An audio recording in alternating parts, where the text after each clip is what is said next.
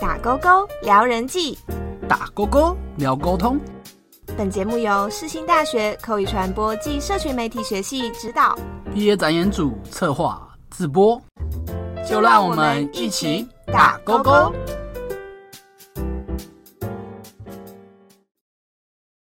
本节目感谢公妈吉赞助播出。现在下载公马吉 APP，输入推荐码 MA 八 QC，就可以获得点数一百二十点哦。欢迎收听打勾勾，我是欧佳。今天要跟大家分享的主题是为什么口语传播很重要。常常很多人都会问说。我们平常就在跟别人说话沟通了，为什么还要特别学习口语传播？学习怎么跟别人沟通呢？想问问大家有没有遇过，在聆听他人说话时，觉得冗长又没有重点，讲了半天也不知道到底在说什么？又或者是接收到指令，但是对方却只用简短的字句带过，详细的内容或是执行方式，真的一无所知。相信很多人都有遇过类似的经验吧。如果没有遇过的话，只能说真的太幸运了。你们身旁的人个个都是口才优秀的人啊。我们先来聊聊说故事。我们都知道故事的结构起承转合是必要的，但这些起承转合里又有哪些是重要的，哪些是可以省略的呢？这时候就要想想。自己当下说这个故事的原因、目的和对象是谁、是什么？又或者呢，你想要传达的讯息重点是什么？像是有人问你大学四年的生活过得如何呢？我们可以用条列式的方式来说明大一发生了什么呢？呃，参加了宿营、啦啦队比赛之类的。然后大二、大三都在打工，看到也学到了很多社会的现实那面。最后呢，我们再总结一个心情感觉来形容我们前面这一段的描述。除了简单的说明四年当中发生过的重要事情之外，最后的心情总结呢，也有回答到当初提问者想要知道的资讯。当然，也可以从刚入学的故事开始说起，然后细细讲述上的每堂课啊，去过的学校、餐厅，然后参加过的每个活动。但是呢，我们一口气将这些细碎的资讯丢给了聆听者，会让聆听者短时间内没办法全部的消化，也不能马上得知我们在大学四年里到底过得如何，是心情是怎么样啊，或是有没有学到什么东西。因此，说故事也有五 W E H 的原理哦，也就是 Who、Why、What、When、Where、How。考虑到这些要素呢，去表达我们自己的故事，更能够事半功倍的提及到内容重点，让人在有限的时间内呢，可以去深入的了解说我们到底发生了什么事情。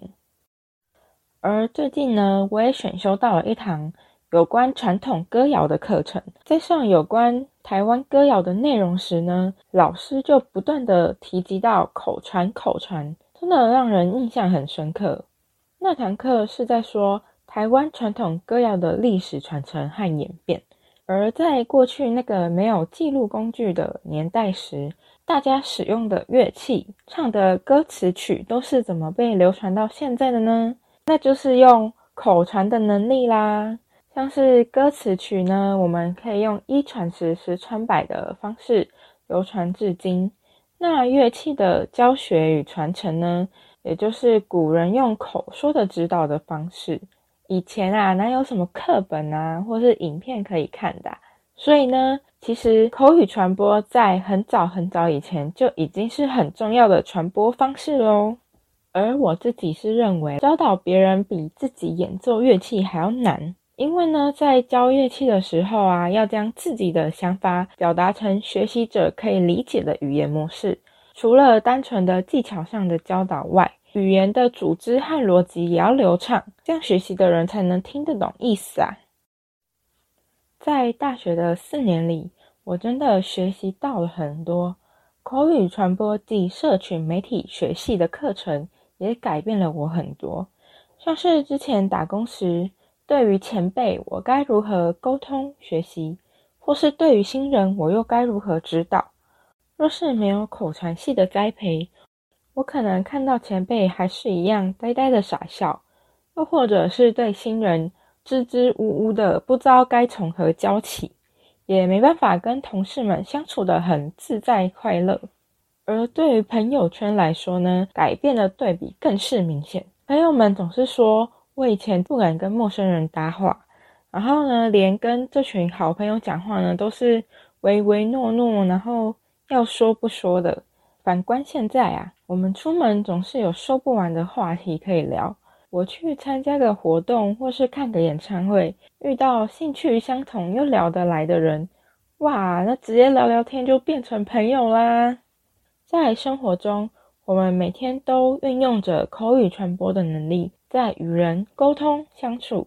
若能更深入的去探讨并了解，我认为在与人相处沟通上。及自己的个性态度都会有所改变哦，而且是变得更好，更加懂得如何将自己的东西带给别人。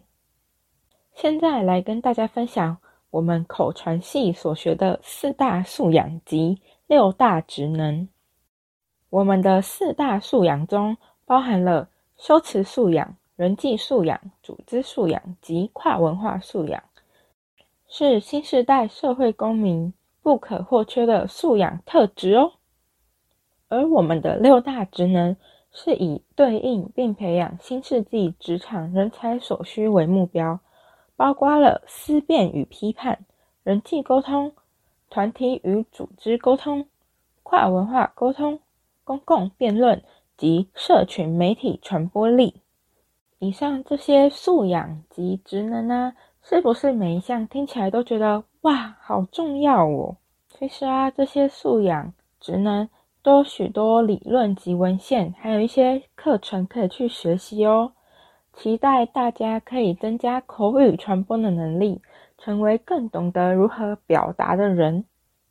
感谢你的收听，我们下集再见。